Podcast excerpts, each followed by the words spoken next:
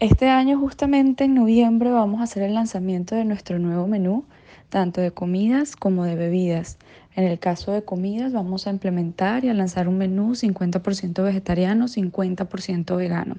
trayendo toda esta concepción de sustentabilidad que tenemos, no solamente a la bebida, sino también a nuestros platos y ligarlos con las cocinas y con los productores con los que hemos trabajado y desarrollado una alianza comercial y personal muy importante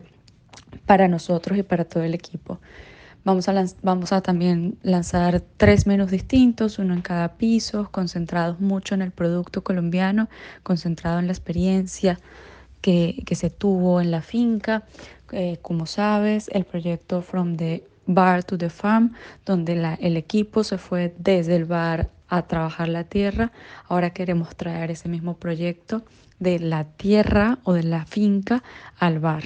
Entonces,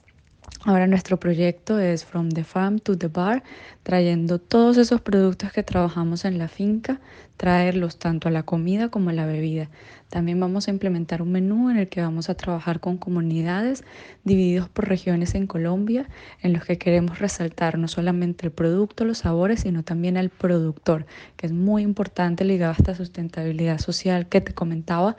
que para nosotros sí es importante resaltar el nombre de la persona, el nombre del productor, el nombre de quien está haciendo cada uno de estos productos y cada uno de los destilados en los que también estamos trabajando en conjunto con diferentes comunidades.